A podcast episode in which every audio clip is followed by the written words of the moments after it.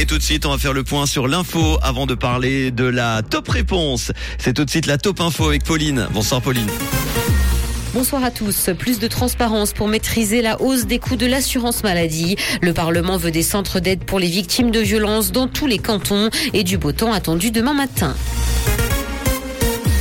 Plus de transparence pour maîtriser la hausse des coûts de l'assurance maladie. Après le national, la Chambre des cantons veut poursuivre sur la voie d'une stratégie visant plus de transparence et de coordination sur l'évolution des coûts de la santé. Et ce, dans un contexte d'augmentation des primes de 6,6% en moyenne pour l'année 2023.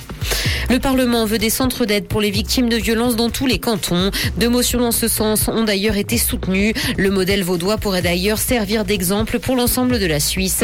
Dès 16 ans, les victimes peuvent se tourner vers l'unité de médecine des violences qui a été ouverte il y a plus de 15 ans par le CHUV et le Centre universitaire roman de médecine légale. Toutes les violences y sont documentées, qu'elles soient physiques, sexuelles ou psychologiques.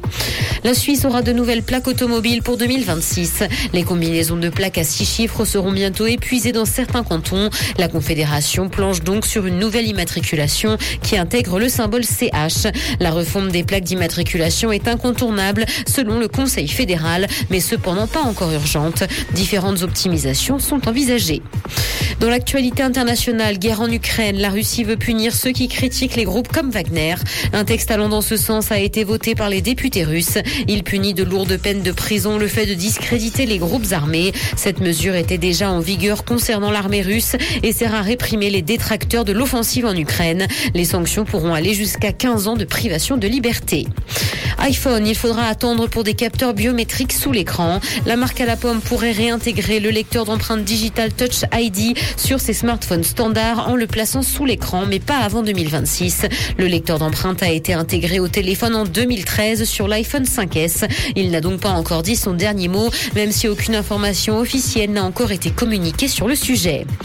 TF1 travaille sur une série en prise de vue réelle. Il s'agit de signer Cat's Eyes. Après le dessin animé sorti dans les années 80, les sœurs cambrioleuses vont donc revenir en chair et en os.